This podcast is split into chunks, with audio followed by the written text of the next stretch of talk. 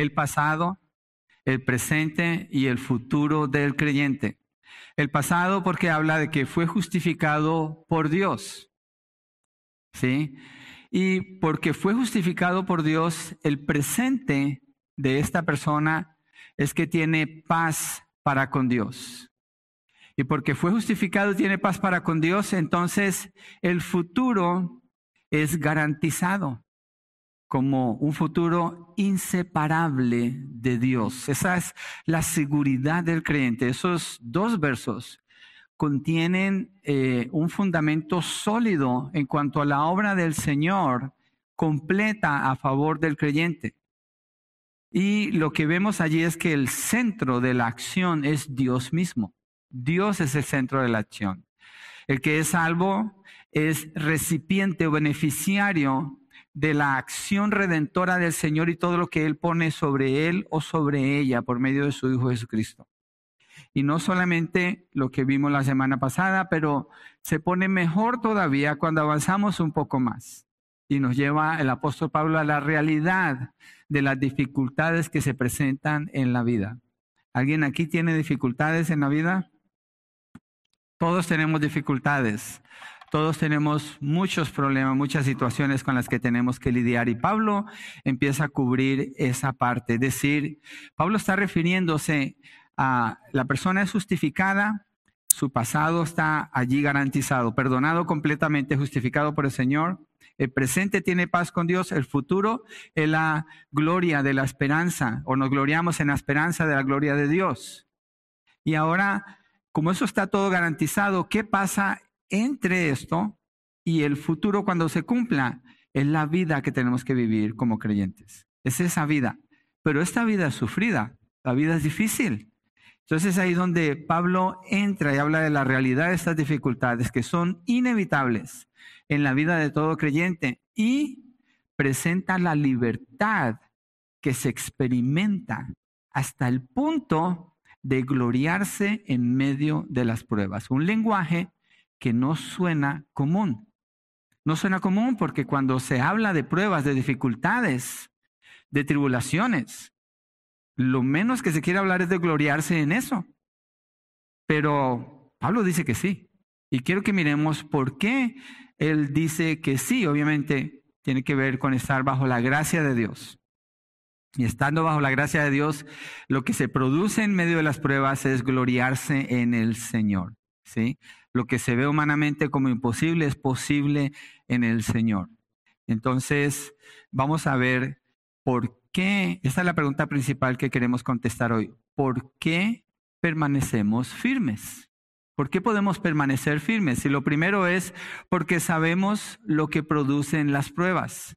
Sabemos lo que producen las pruebas. Te voy a leer el texto completo del 3 al 5 y después nos regresamos para mirar parte por parte de Romanos 5, dice, y no solo esto, sino que también nos gloriamos en las tribulaciones, sabiendo que la tribulación produce paciencia, y la paciencia carácter probado, y el carácter probado esperanza, y la esperanza no desilusiona, porque el amor de Dios ha sido derramado en nuestros corazones por medio del Espíritu que nos fue dado.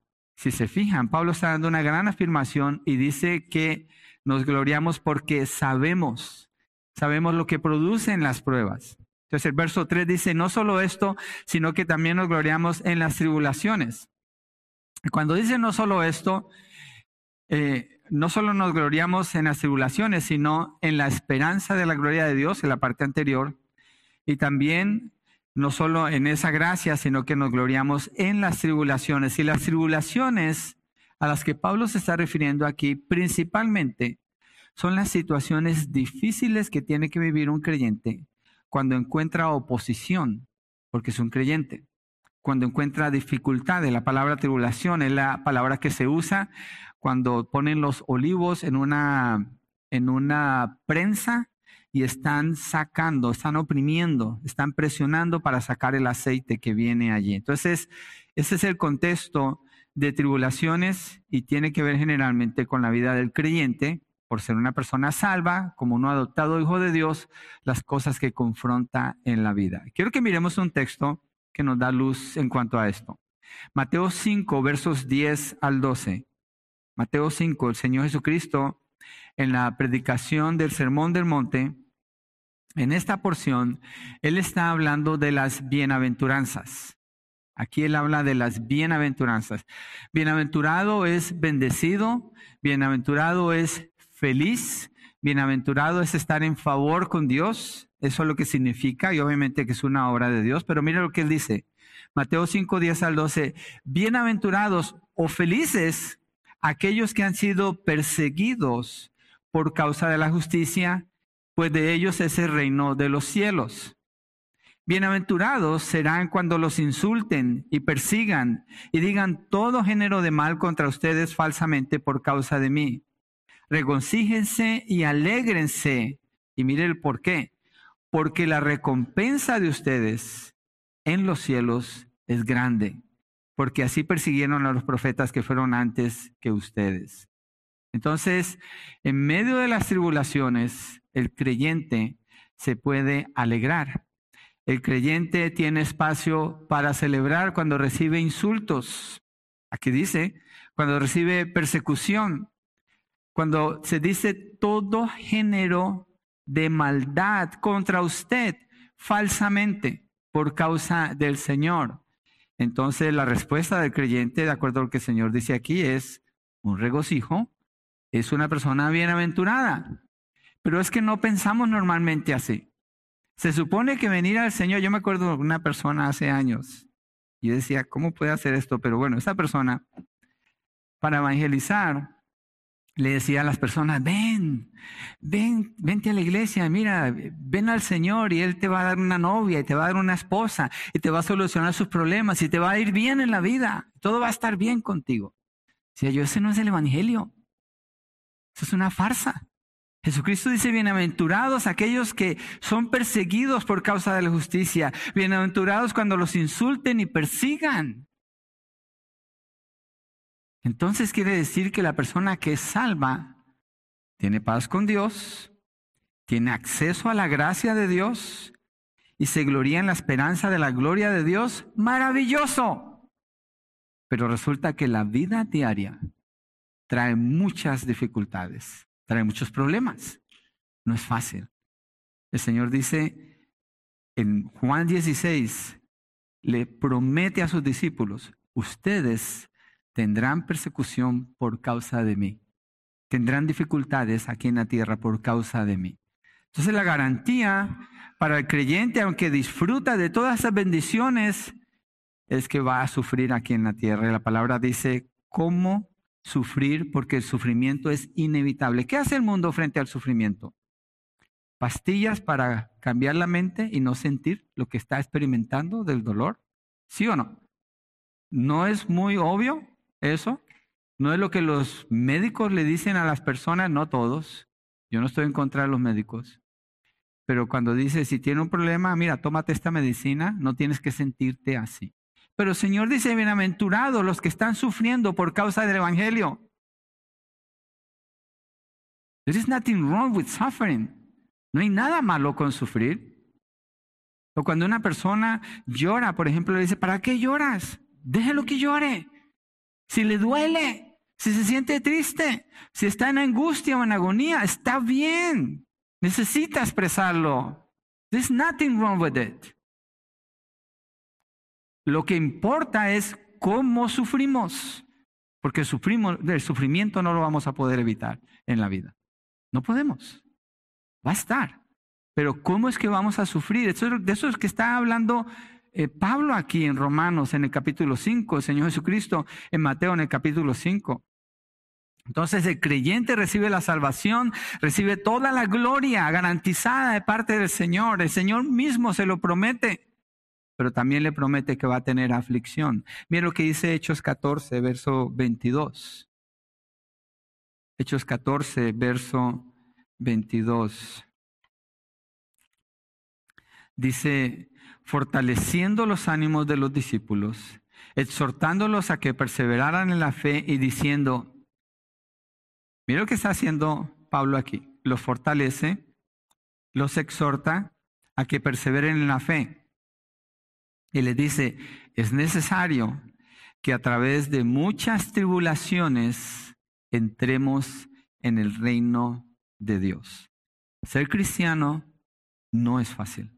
Vivir la vida de por sí no es fácil, pero ser cristiano no es fácil. ¿Por qué? Porque el mundo anda en una corriente, solamente en una corriente. Pero el cristiano no puede ir en esa corriente. El cristiano es llamado a vivir una vida diferente y eso causa choques, eso causa problemas, se pierden amistades, hay familiares que se distancian, hay críticas, hay señalamientos, hay todo tipo de situaciones que se empiezan a presentar por causa de caminar con el Señor, comenzando desde la casa. Entonces, esa es una realidad. Y el Señor Jesucristo, al dar al terminar el sermón de monte, hay una parte donde él muestra esta realidad. Y miren lo que dice Mateo 7, 24, 27. Puse estos textos porque quiero mostrar cómo la Biblia afirma el sufrimiento en muchas maneras. Es necesario. Jesucristo cuando vino aquí al mundo, Él nunca pecó. El Señor Jesucristo es Dios y es 100% y 100% hombre. Él no pecó, él no ofendió nunca a nadie habiendo pecado contra esa persona. Él ofendió a muchas personas porque hablaba la verdad. Pero él vivió una vida muy sufrida. En, Isaías, en el capítulo 53, dice que es varón de dolores, experimentado en dolores, el Hijo de Dios. Entonces, eso nos garantiza que hay sufrimiento en la vida. No lo andamos buscando, pero va a venir. Mateo 7, 24, 27. Por tanto, cualquiera que oye estas palabras mías y las pone en práctica, será semejante a un hombre sabio que edificó su casa sobre la roca. Mire, mire que esta persona es obediente al Señor, es una persona fiel. ¿Y qué sigue para esta persona? Lo que dice aquí, verso 25. Cayó la lluvia, vinieron los torrentes, soplaron los vientos, azotaron aquella casa. Eso es el sufrimiento pero no se cayó porque había sido fundada sobre la roca. Es decir, esta persona pasó el sufrimiento en obediencia al Señor, pasó el sufrimiento cimentado sobre la roca que es Cristo Jesús. Mire el verso 26. Es importante el verso 26 y 27. Todo el que oye estas palabras mías y no las pone en práctica será semejante a un hombre insensato. Esa es una persona desobediente. Esta es una persona que no obedece a Dios, la, del verso 26. Es un insensato, uno que vive como si Dios no fuera el que guía su vida. A un hombre insensato que edificó su casa sobre la arena, ambos han edificado. Verso 27, cayó la lluvia, vinieron los torrentes, soplaron los vientos, azotaron aquella casa y cayó y grande fue su destrucción. Si usted compara el verso 27 con el verso 25, es exactamente lo mismo lluvia, torrentes, vientos y azote de la casa. El que es obediente experimenta exactamente lo mismo que el que es desobediente al Señor. ¿Por qué? El Señor está enseñando acerca de la vida. Así es la vida. El hecho de ser un creyente no, quita los sufrimientos de la vida, lo que hace diferente cuando Pablo dice nos gloriamos en las tribulaciones es que le enseña al creyente cómo sufrir correctamente de tal manera que en medio de sufrir sufrimiento está glorificando a Dios. Esa es la meta, ese es el propósito. Y queremos ver por qué el creyente puede hacer eso. Lo que Dios nos ha dado con la justificación es permanente, miremos eso, es permanente, no cambia, no se marchita, no es temporal y no se basa en el esfuerzo humano, sino en la provisión perfecta de Dios por el sacrificio de Cristo. Por eso el creyente puede glorificarse en las tribulaciones. Voy a decir de nuevo, porque estamos viendo tribulaciones, pero ¿cómo es que el creyente se puede glorificar? Porque lo que Dios le ha dado con la justificación es permanente, no cambia, no se marchita, no es temporal y no se basa en el esfuerzo humano. Es decir, es imposible. Por eso es tan importante el mensaje de la semana pasada. Es imposible cambiar lo que Dios ya hizo. Es imposible cambiarlo. En la ilustración del que edifica sobre la roca, el que edifica sobre la arena, el que edifica sobre la roca es el que es un hijo de Dios. El que edifica sobre la arena es uno que no es un hijo de Dios. Son dos personas diferentes. La casa que se sostiene ante la tormenta que viene sobre las dos casas es la que está edificada sobre la roca. ¿Por qué? ¿Porque Él es mejor que el otro? No, es porque Cristo es la roca. Cristo es el que lo está sosteniendo. No es él el que se está sosteniendo, es Cristo quien lo sostiene. El otro edificó su casa sin considerar a Dios y edificó sobre la arena, es decir, no tiene una roca, no tiene un fundamento. ¿Quién está sosteniendo esa casa? Él mismo, con su esfuerzo. Y el final es desastroso. Entonces la razón por la que el creyente se puede gloriar en las tribulaciones tiene que ver con la obra que Dios ha hecho a su favor. Completamente Dios es el que la ha hecho. Y el que lo sostiene es Dios, no él, no es ella, es Dios. Yo sé que hay una responsabilidad del creyente de obedecer al Señor, pero no se puede sostener. No se puede sostener, es Dios el que le sostiene, es Dios. El que recibe la gloria en medio de las tribulaciones es Dios, no la persona. Por su capacidad de obediencia al Señor es Dios, es Él. Esta persona, porque Pablo dice que conocemos o sabemos lo que causan las tribulaciones. ¿Y qué es lo que sabemos? Sabemos lo que Dios ha hecho y sabemos el fruto que producen debido a lo que Dios ya ha hecho en nuestras vidas. Entonces hay una seguridad en medio de, las tribulaciones y hay una garantía de triunfo. Siendo así, entonces, las pruebas y las tribulaciones operan a favor del creyente. ¿En, ¿En qué sentido? En todo sentido. Usted tiene una dificultad en su vida, gloria a Dios. Regocíjese en su dificultad. Y no lo use como una excusa para no servirle al Señor, porque el texto no dice eso. Dios no permite una prueba sobre su vida para que usted se separe de Dios. El que se separa de Dios es porque no está en Cristo. El que usa las pruebas para decir es que por estas pruebas me he separado, esa persona posiblemente no está en Cristo, si permanece así.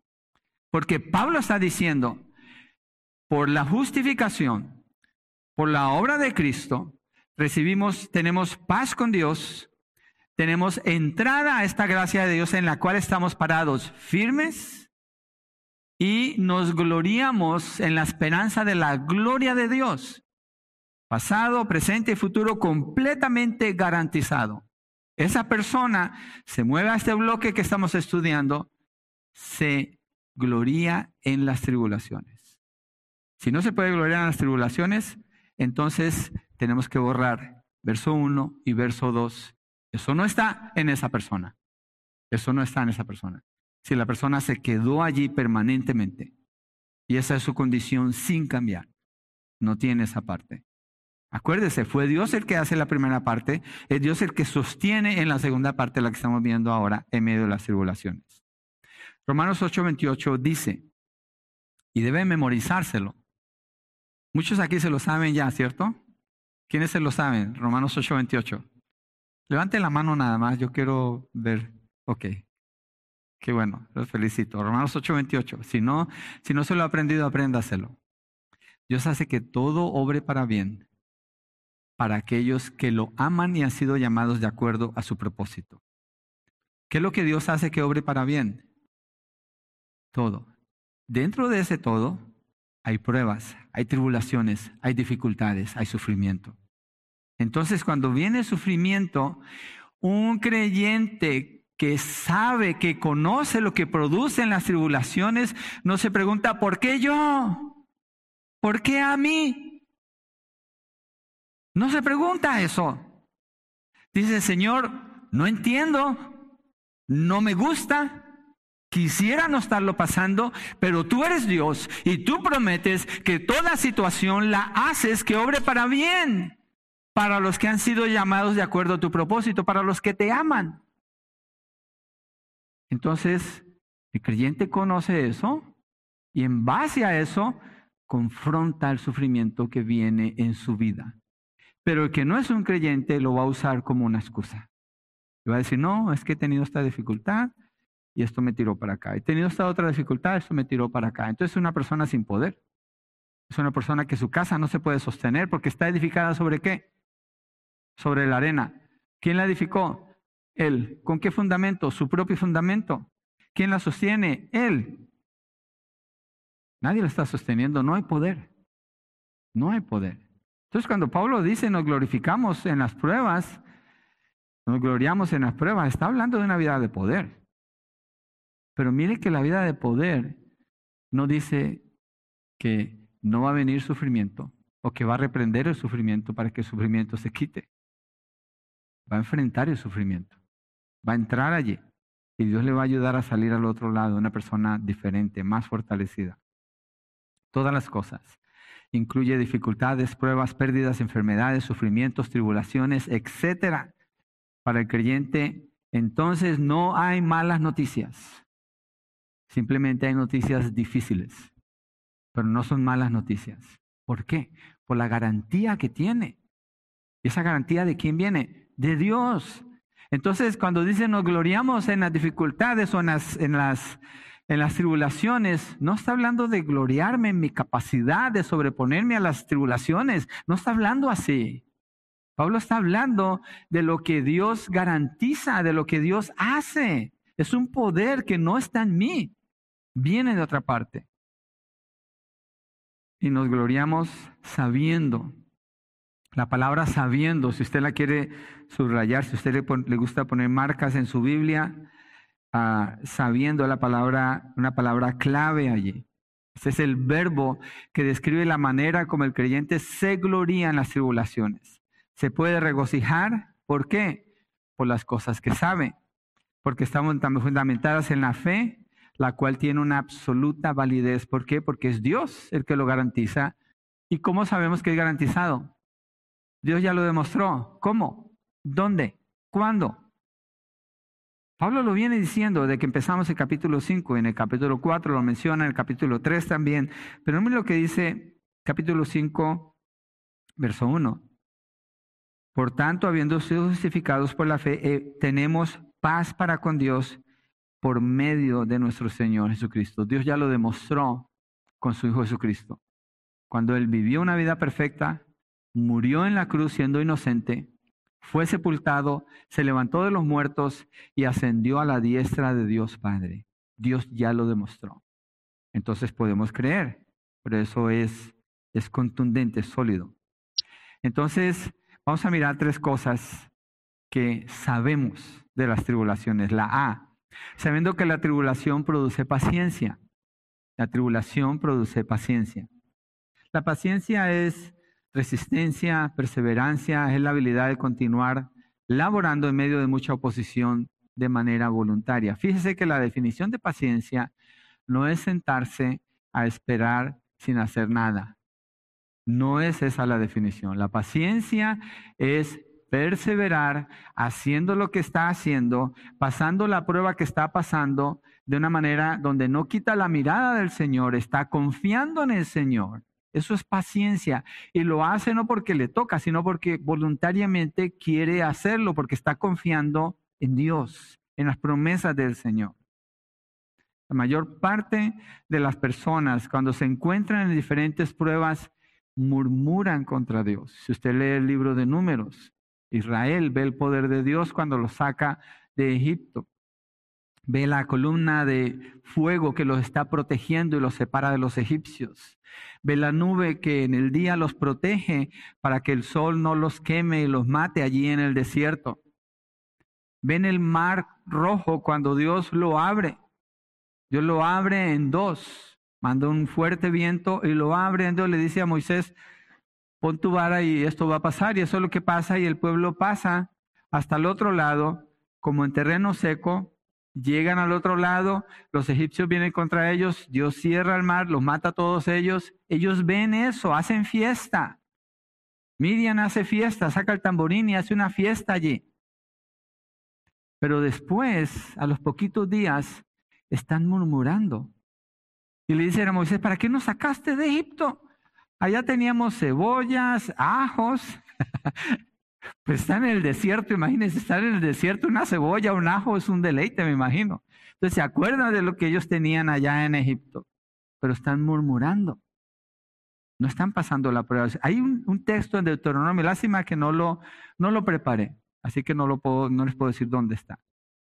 Pero ese texto dice, yo los saqué de Egipto y lo llevé a través del desierto para probarlos, a ver si ustedes me aman.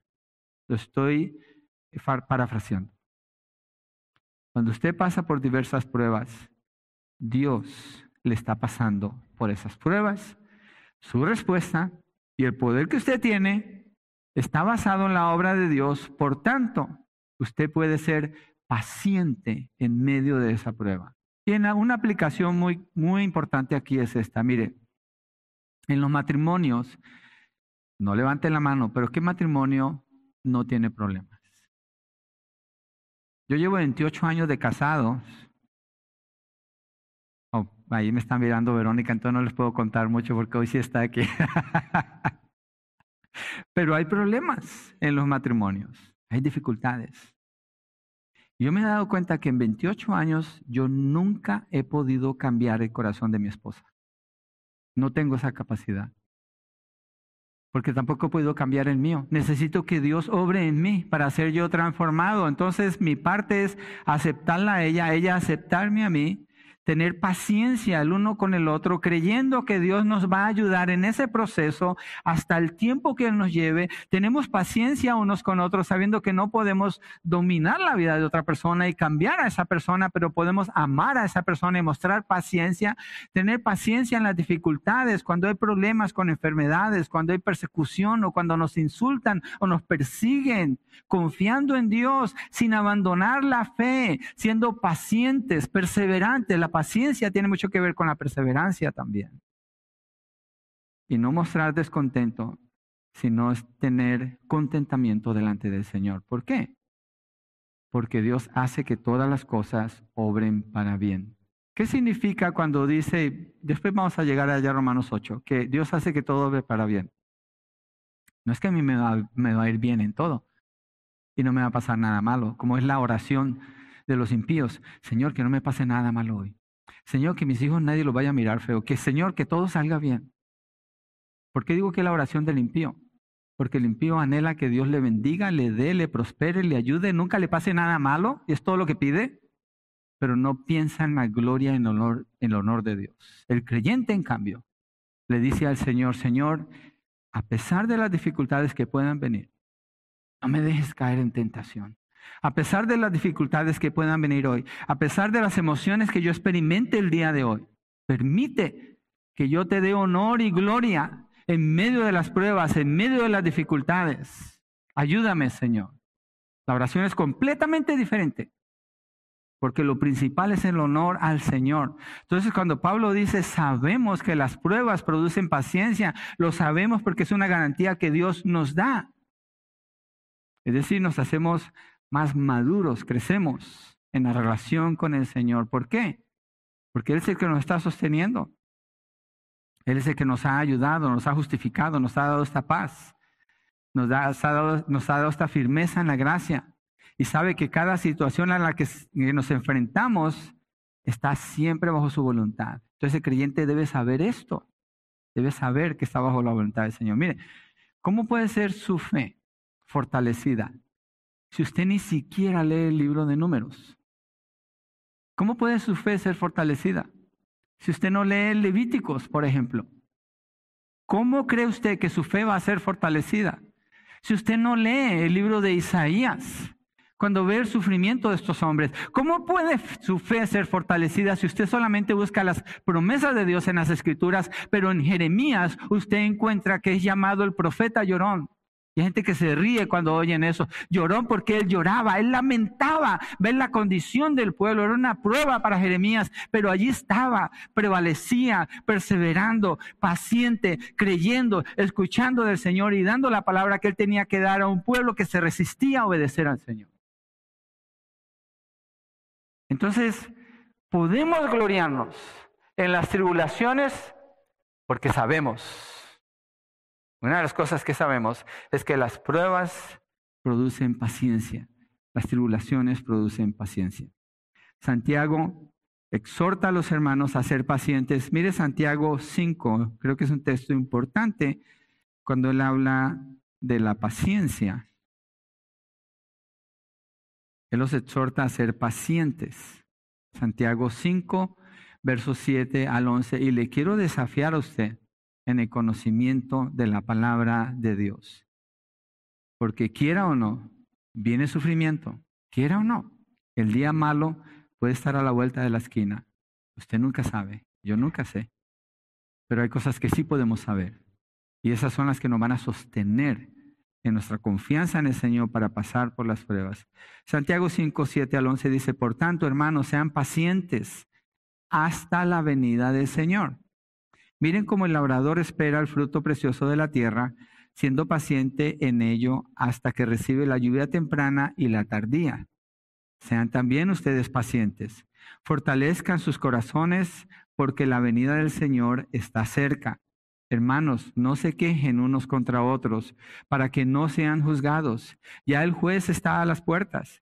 Hermanos, tomen como ejemplo de paciencia y aflicción a los profetas que hablaron en el nombre del Señor.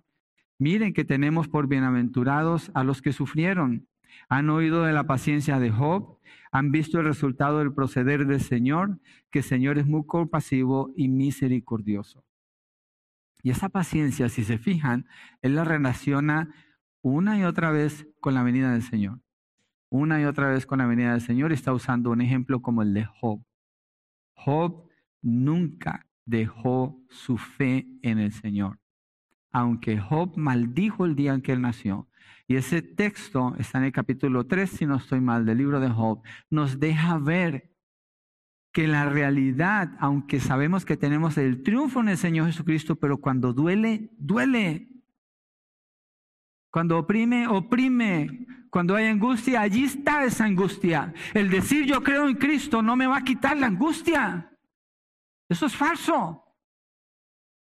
Si fuera así, entonces, ¿qué caso tiene decir que nos gloriamos en las tribulaciones? La tribulación es porque la tribulación está allí. Estamos bajo esa presa, estamos siendo aplastados allí.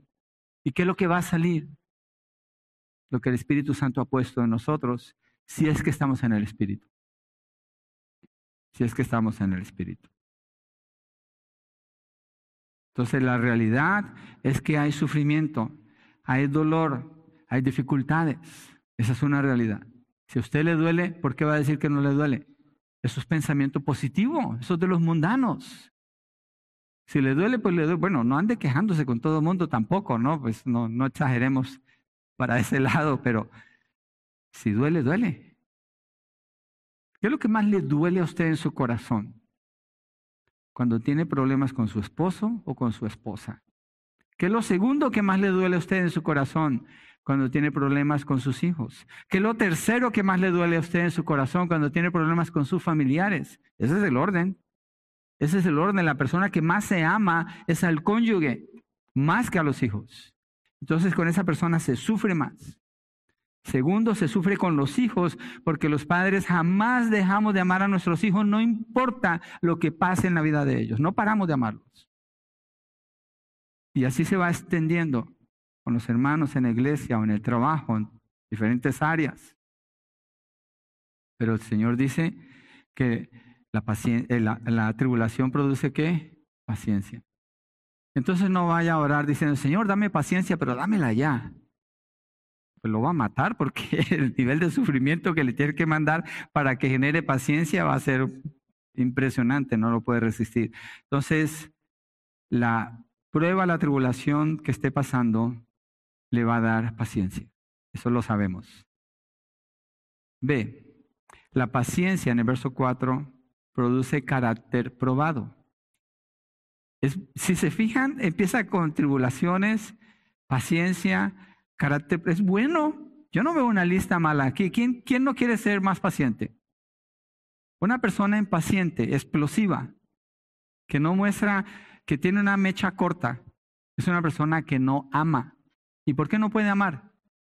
Y ahí vamos a llegar ahora. Quiero poner eso en su pensamiento. Entonces la paciencia produce carácter probado. Sabemos también que la paciencia produce este carácter, es, es, es esta cualidad de la fe que bajo presión manifiesta lo que la persona verdaderamente es. La tribulación mostró lo que hay en usted. Sea lo que sea que haya salido, es una gran oportunidad para conocerse un poquito mejor y llevar eso delante del Señor. Ahora, la persona que ha sido ejercitado en esto, que tiene experiencia caminando con el Señor, ha conocido de cerca al Señor, ha caminado años con el Señor, resiste la prueba como el metal cuando es pasado por el fuego, el oro. Si lo pasamos por el fuego, quema los contaminantes y sale más puro. Igual los metales, la mayoría de los metales así se tratan. Entonces, Dios le va a pasar a usted. Mire, ¿para qué le salvó Dios a usted? Para que Él sea glorificado con su vida. ¿Qué es la promesa que Él dice que la iglesia va a ser presentada delante de Él, una iglesia sin mancha, pura, sin arruga? ¿Cómo se logra eso? Dios lo hace a través de las pruebas que permiten su vida. Es Dios. Ahora, hay que hacer una distinción, un paréntesis aquí. Hay situaciones que son causa de mi pecado, eso no es una prueba, eso es consecuencia de mi pecado. Hay situaciones que son pruebas, ¿sí? Hay situaciones que son pruebas. Y si son pruebas, usted no lo está causando, es por la vida que usted vive, eso le está causando esa opresión. Si usted distingue una cosa de la otra. Entonces, hay que resistir la prueba porque el Señor nos da la fortaleza para resistir. Y quiero mostrarles un ejemplo de lo que es el carácter probado en 2 Corintios 8, versos 1 al 5. 2 Corintios 8, versos 1 al 5. Pablo aquí está usando a las iglesias de Macedonia como ejemplo para las iglesias de Corinto. Si miramos si miráramos todo el contexto, ¿quién es Iglesia del, Valle Central? Benji, ¿me pasas el agua, por favor? Iglesia del Valle Central, la iglesia de Corintios. Gracias, amor. Y la iglesia de Macedonia es una iglesia que no tiene casi nada. Y ellos están siendo probados.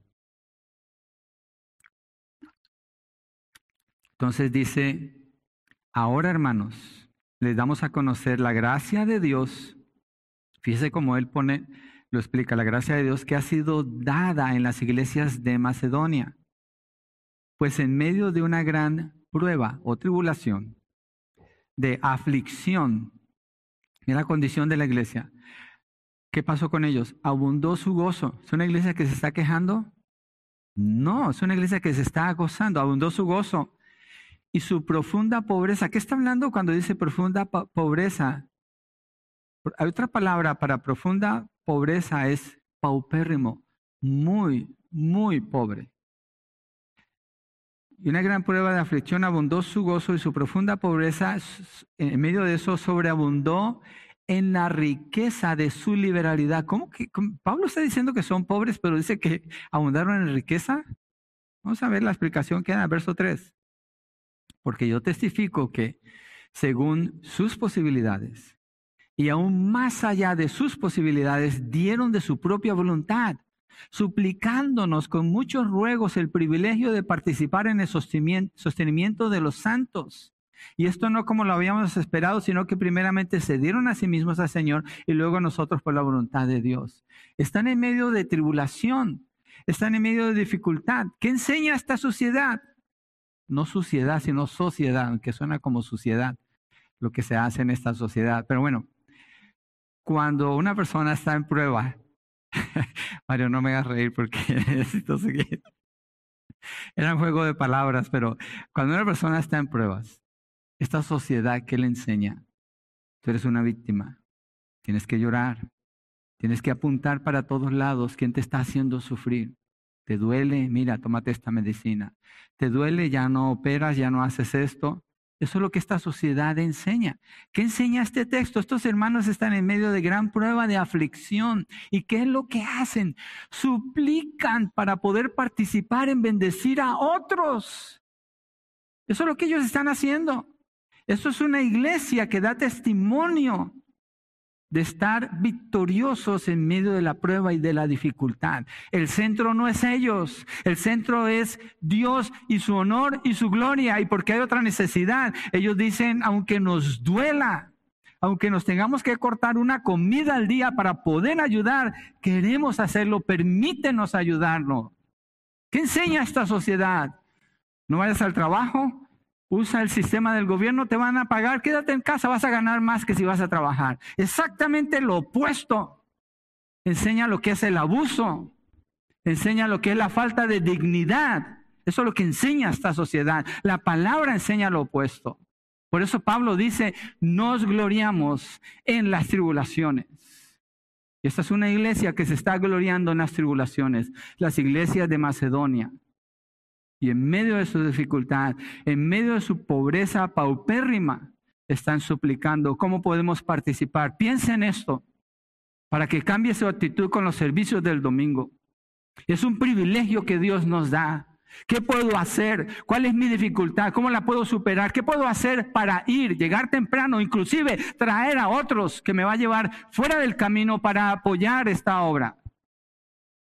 ¿Nos gloriamos en las tribulaciones cuando apenas podemos con nosotros? Yo creo que necesitamos crecer, iglesia. Y esta parte que Pablo está hablando, que es maravilloso, es bueno, tenemos que revisarla si estamos dispuestos a vivirla porque Dios ya obró. Él ya obró. Nuestra parte es creerle a Él. Esa es nuestra parte. Creerle al Señor. Es un asunto de fe, porque no se trata de algo que nosotros podamos producir, sino que Él ya nos lo dio. Entonces, quien ha sido justificado por Dios puede permanecer obediente a Dios y a su palabra en medio de las pruebas. Y esto va a producir paciencia. Y esta paciencia va a producir un carácter aprobado o probado, como estas iglesias de Macedonia. Tenían un carácter probado, eran un ejemplo. Esta iglesia es ejemplo de muchas cosas. Por favor, no me tomen a mal. Esta iglesia es una buena iglesia. Dios ha bendecido abundantemente a esta iglesia. Es una iglesia que da testimonio en muchas áreas, en muchas áreas de servicio. Y yo los animo y los felicito y debemos seguir adelante. Pero también debemos considerar qué pasa si somos perseguidos ¿Qué pasa si nos encontramos con insultos?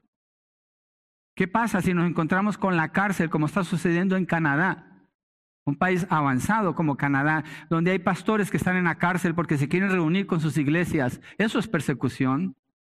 Pero si en lo básico no estamos teniendo éxito, entonces, ¿qué nos espera? Debemos ordenar nuestras vidas delante del Señor y vivir disfrutando estas bendiciones que Él nos ha dado y lo tenemos que manifestar siendo fieles en dónde? En lo poco, ¿cierto? Comenzando con lo poco. Por allí comenzamos. Entonces vamos a poder sufrir en lo mucho, pero usted, pero yo no quiero sufrir, entonces no va a crecer en paciencia, su carácter no va a crecer. No puede huir de eso. No, puede, no podemos huir de eso. Entonces, las pruebas producen paciencia, la paciencia un carácter aprobado. Y esto es una persona que crece en madurez a través del sufrimiento y las dificultades. Hope, un ejemplo clásico, recibe la noticia de la pérdida de su ganado, la pérdida de sus propiedades, y viene un mensajero tras otro y tras otro. Y por último le dicen, todos tus hijos murieron. El propósito de Dios es que ellos murieran cuando esa casa les cayó encima. No lo podemos entender, pero ese fue su propósito. Y Job decidió postrarse y adorar al Señor. Eso es gloriarse en las dificultades, en las pruebas. ¿Por qué? Porque el enfoque para Job no era, estoy sufriendo tanto que ni siquiera puedo ir al servicio el domingo. No, se postró cuando su esposa le dijo, ¿por qué no maldices a tu Dios y te mueres? Eso es carácter. Eso es fe, eso es certeza en el corazón de quién es Dios. Eso es seguridad. Y es lo que Pablo ha estado hablando. Por eso usa el ejemplo de, de, Abraham para mostrar la obra de Dios, la evidencia de las bendiciones de Dios, de la paz, de la gracia, de la esperanza, de la gloria futura. Y después dice, en medio de las pruebas está la realidad de lo que tenemos que vivir ahora. ¿Y quién lo garantiza? Es Dios. Es Dios. La confianza de Job estaba, era en Dios, no en él no en su capacidad, estaba en Dios. Y sus amigos vienen y lo acusan y dicen, tú hiciste algo malo porque Dios no va a tratar a un hijo de Dios así. Y Job se defiende todos los capítulos, todos los capítulos, todos los capítulos. Y al final Dios le dice, ora por estos que te están acusando para que yo los perdone. El que prevaleció fue Job, no los que trataron de explicar a Dios. En medio de las dificultades y las pruebas, los creyentes miran más de cerca el rostro de Dios. No se alejan, se acercan. Se acercan. Cuando alguien está sufriendo, ¿qué es lo que más necesita? ¿No necesita más de la iglesia? ¿No necesita más de la palabra? ¿No necesita más afirmar esto que estamos estudiando, que la palabra nos dice? El mundo dice que huyas, que te escondas, que te vayas. Dios no dice eso. Job expresa una tristeza y dolor muy profundos, pero no deja de confiar en el Señor, porque Dios ha hecho una obra en él. Dios ha hecho una obra maravillosa y Job entiende, bueno, no entiende, pero él afirma, que está en control es Dios, yo no entiendo, pero que está en control es Dios. ¿Usted no entiende lo que está pasando sobre su vida? Seguro que muchas cosas no las va a entender. Y muchas cosas ni siquiera las puede cambiar. No se quiebre la cabeza. Ponga la mirada en el Señor. El que está en control es Él, no usted. Usted nunca va a estar en control. Es más, usted nunca ha estado en control. Es más, cuando usted ora, como hay unas personas que oran y dicen, Señor, toma el control, es una ofensa. ¿Cómo que Dios toma el control? ¿Acaso no es Dios el que siempre ha estado en control? ¿Le damos nosotros el control a Dios? Dios es el que está en control. Simplemente reconocemos que Él es el que está en control y hace que todo obre para bien para los que aman a Dios y han sido llamados de acuerdo a su propósito. Es Dios. Y mire, en medio de las pruebas es Dios obrando en su carácter, es Dios ayudándole a usted. Él no le va a soltar. Dios no le va a dejar. Mire Efesios 1.4, la afirmación que hace Pablo allí acerca de la razón por la cual Dios nos escogió. Porque Dios nos escogió en Cristo antes de la fundación del mundo, para que fuéramos santos y sin mancha delante de Él, lo cual indica que no tuvimos nada que ver con haber sido escogidos por Dios. Nada, absolutamente nada. Antes de la fundación del mundo. Y la razón para que fuéramos santos y sin mancha delante de Él. Si Dios nos escogió para este propósito, ¿ustedes creen que Dios va a fallar en su propósito? Y sabe que cuando vienen las pruebas, si una persona le da vueltas al asunto en lugar de seguir confiando en Dios, cuando termina de dar la vuelta, se encuentra con esa prueba un poquito más adelante. Y le da vuelta otra vez y se encuentra con esa prueba un poco más adelante. ¿Por qué? Dios no va a quitar la prueba. Dios no va a quitar la prueba. Dios lo que va a hacer es demostrar su fidelidad en medio de la prueba. Y su parte es responder en obediencia al Señor, gloriándose en las tribulaciones porque sabemos que las tribulaciones producen paciencia y que la paciencia produce un carácter probado. Y este carácter aprobado, la letra C, produce esperanza. Se pone mejor todavía. Esto de las pruebas y de las tribulaciones se pone mejor, hermanos. Con razón Santiago dice, hermanos, consideren por sumo gozo. No dice que consideren por gozo, dice sumo gozo cuando se encuentren en medio de las pruebas. Porque Dios las ha traído para formar su carácter. Y quisiera ilustrar esta porción con David en, Samuel 17, versos 34 al 17. Por esa razón, mire, escogí ese texto.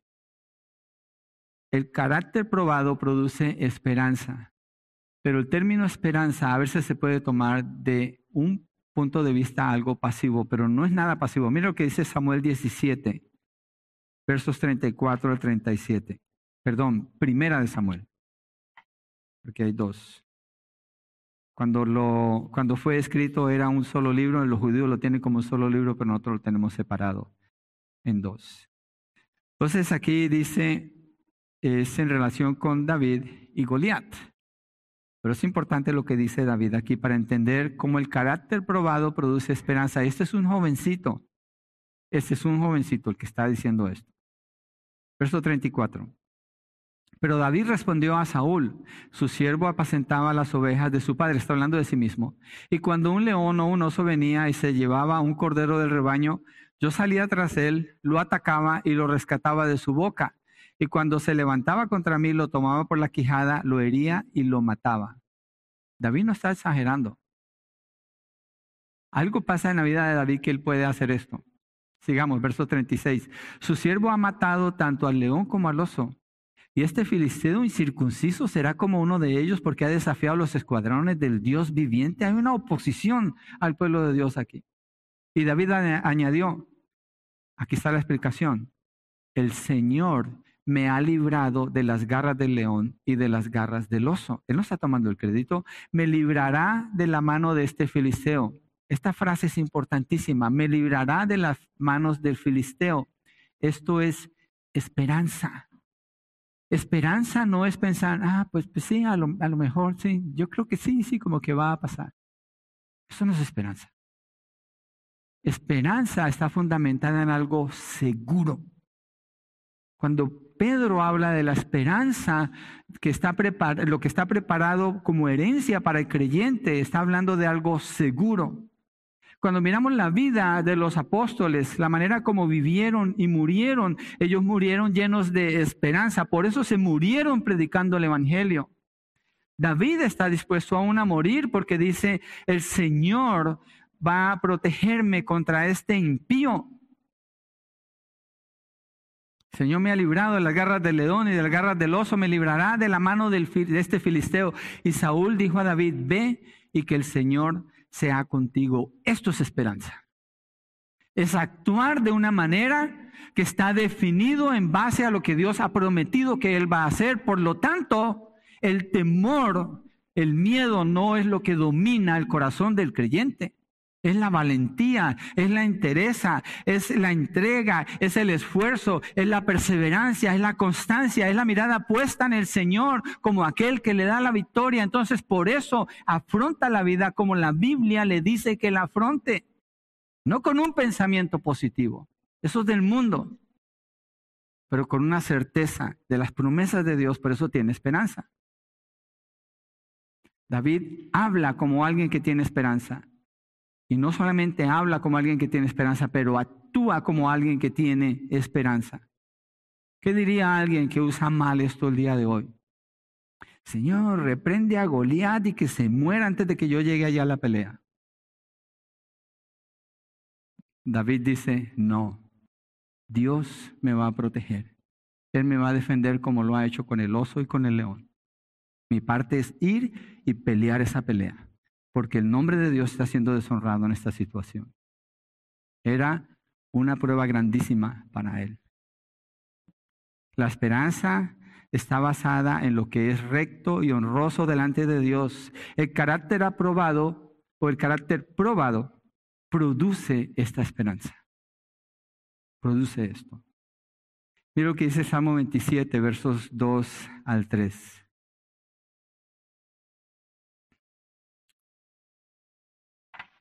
Si no estoy mal, es David el que está haciendo esta declaración en el Salmo 27.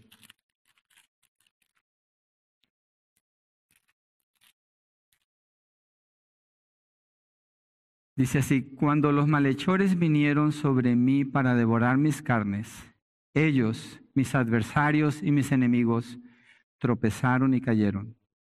Si un ejército acampa contra mí, no temerá mi corazón. Si contra mí se levanta guerra, a pesar de ello, yo estaré confiado.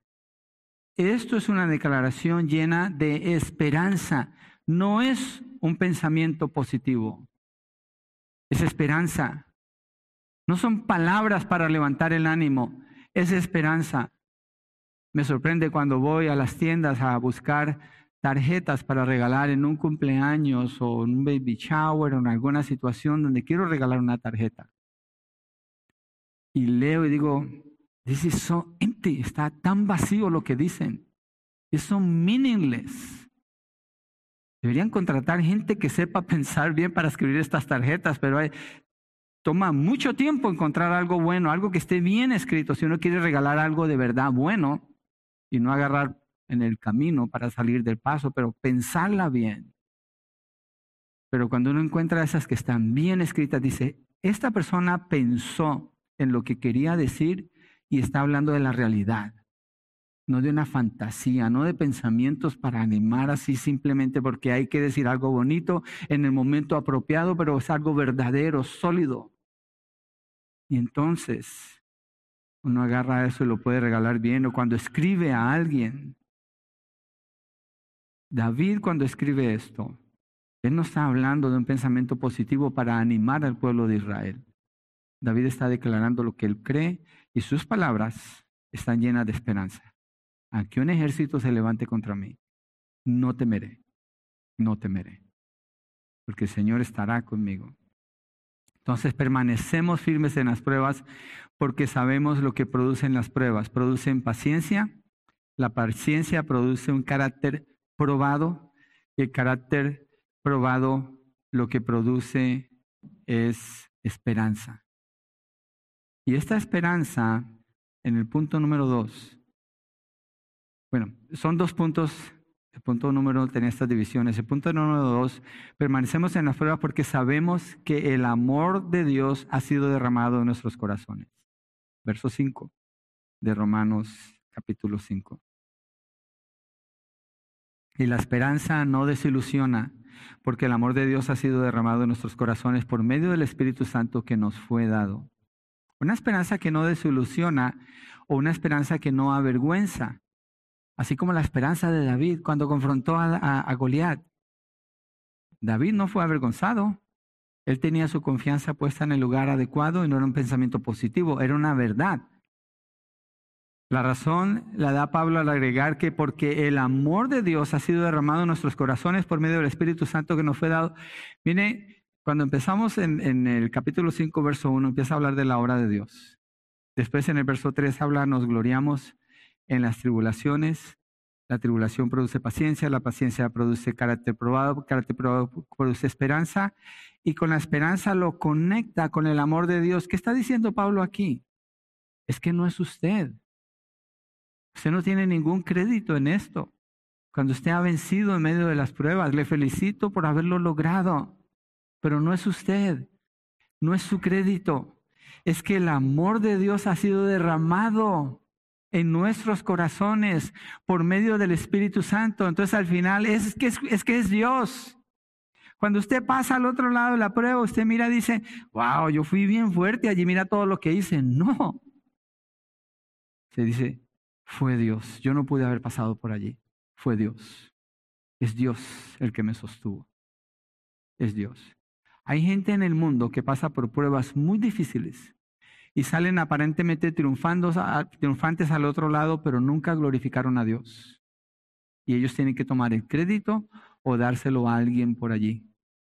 Pero ni siquiera pudieron darle gloria a Dios. El creyente pasa por la prueba y cuando mira para atrás afirma y reafirma la fidelidad, el poder, la gracia, la bondad, la misericordia, el amor de Dios. Porque no tiene ningún crédito. Eso es lo que Pablo está diciendo aquí. El amor de Dios es la razón por la que sabemos con certeza que las cosas que puede producir las tribulaciones son buenas por el amor de Dios. La certeza de salir siempre vencedores no se basa en nuestra propia capacidad, sino en el amor de Dios por nosotros.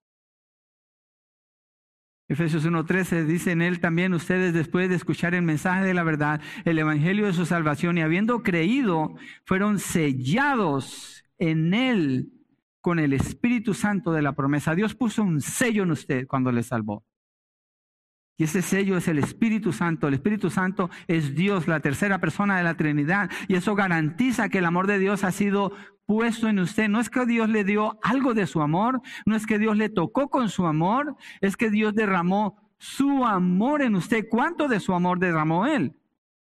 Todo su amor y la garantía es la presencia del Espíritu Santo en su vida. Por eso el creyente puede obedecer todo lo que Dios dice. Por eso el creyente puede vencer todas las pruebas que se presentan delante de él. Por eso el creyente puede a través de las pruebas crecer en paciencia. Esa paciencia muestra un carácter probado, es decir, alguien que ha sido salvado, habitado por el Espíritu Santo. Y ese carácter probado produce esa esperanza. Entonces esta persona habla con fe cuando tiene que confrontar cualquier situación. No le mueve el temor, no lo para el temor, lo mueve Dios, porque es la vida de Dios en él.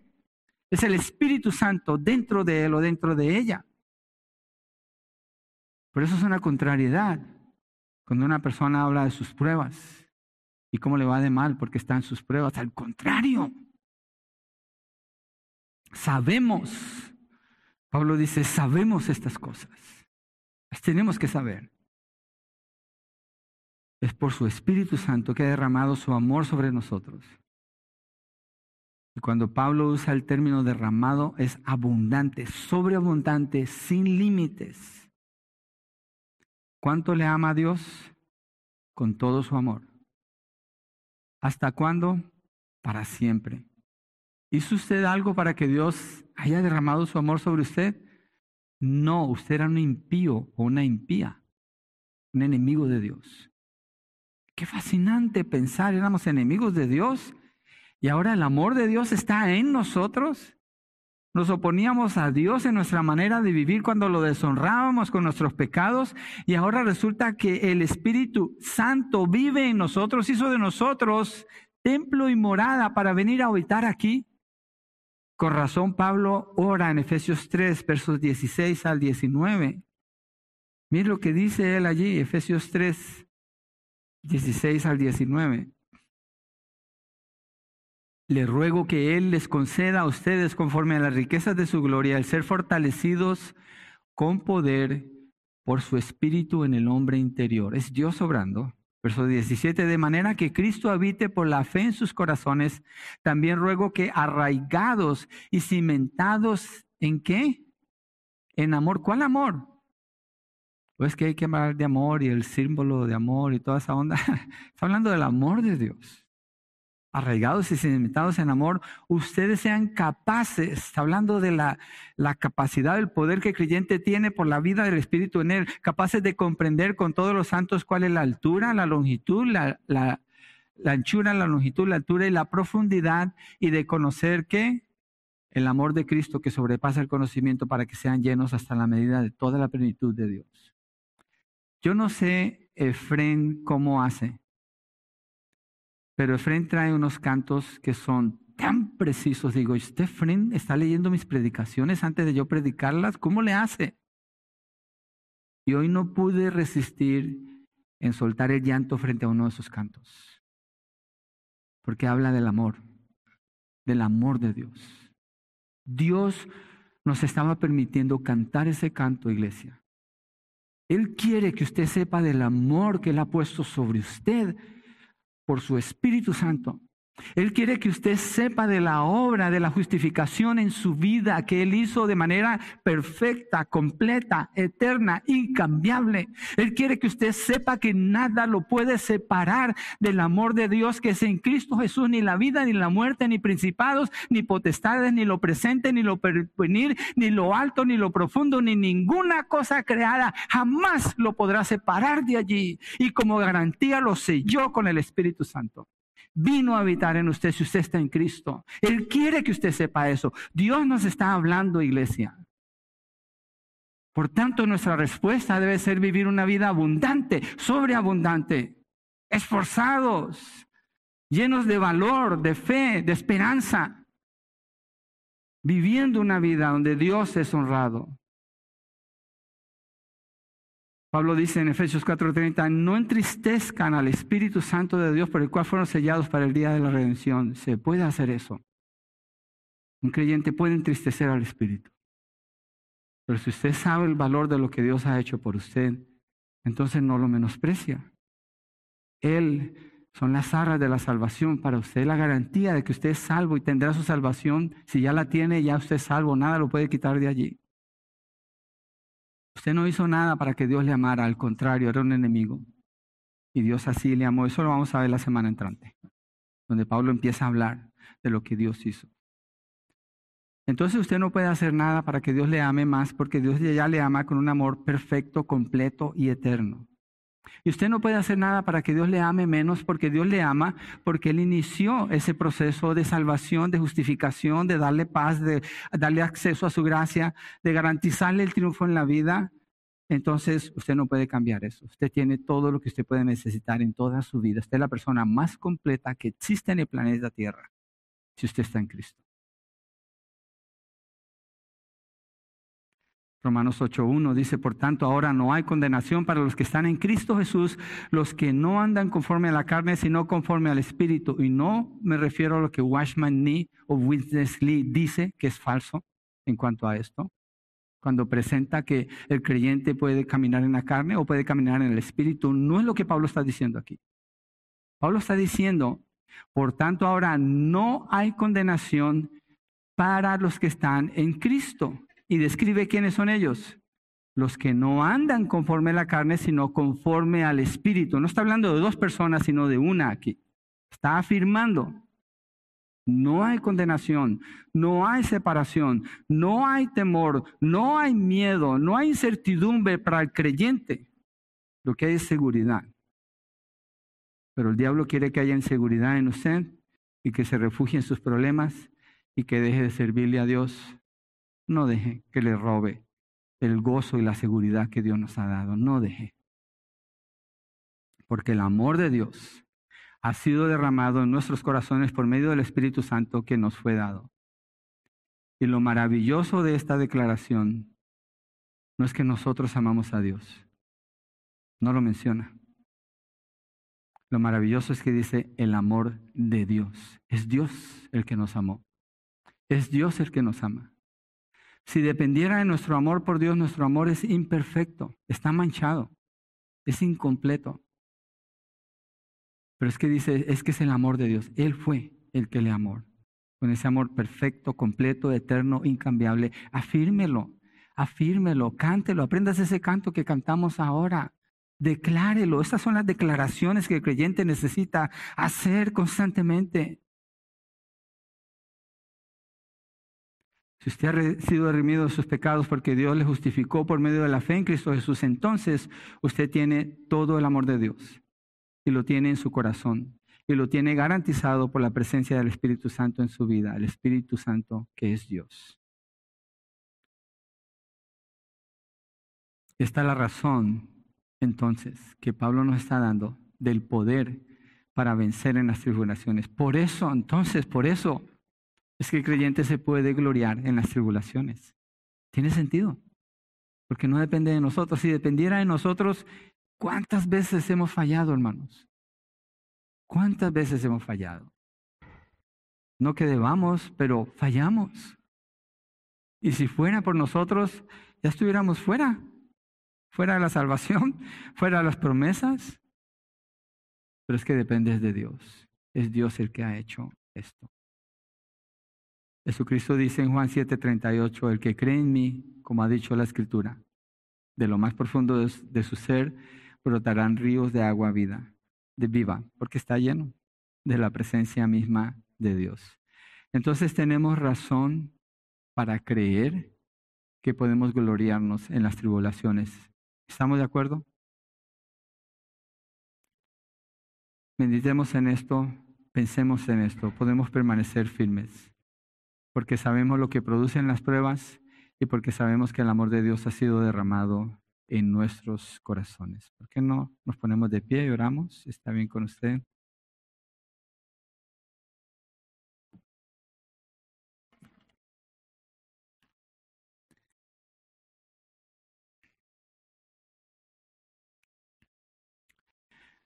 Hay un texto en uno de los profetas menores donde dice que Dios calla de amor al observar a su pueblo. Es fascinante, es fascinante si usted mira en las escrituras el amor de Dios como es. Dios no está enojado con sus hijos. Dios está airado con el pecador. Salmo 7:11 afirma eso. Y todo constantemente está airado contra el pecador. Pero al que ha salvado, al que ha justificado, Dios lo ama.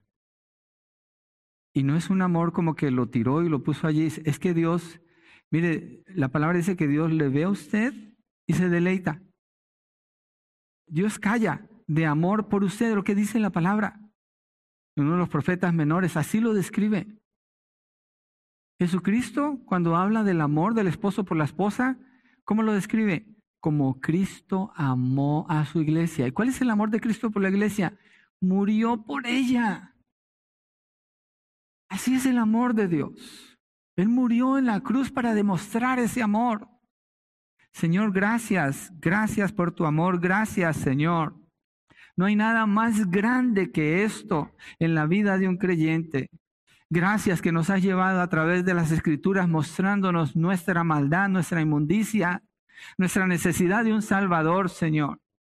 Y nos has enseñado cómo tú, por iniciativa tuya, nos salvaste por la obra de Cristo Jesús.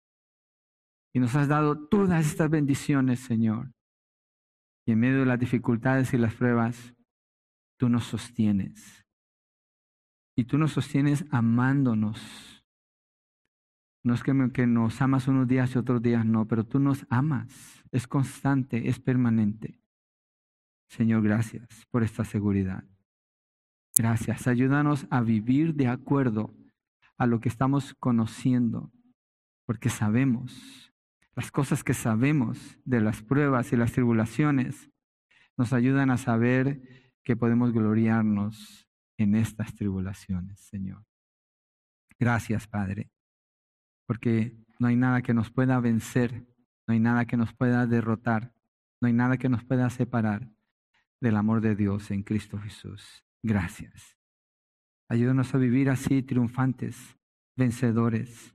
Aunque duela y haya angustia, somos triunfantes. Aunque no entendamos y la situación se ponga oscura, somos triunfantes porque tú nos sostienes y tú nos vas a ayudar en medio de las pruebas para salir con un carácter probado y para crecer en la esperanza. Gracias, Padre, porque el mundo no puede experimentar esto, no lo tienen. Necesitarían de tu Santo Espíritu y oramos, Señor, que así sea, que tú concedas de tu Santo Espíritu a los que no te conocen, que están escuchando esta predicación, que atiendan al llamado al arrepentimiento que abran sus corazones, que no esperen más. Dele su vida a Cristo, venga a Él.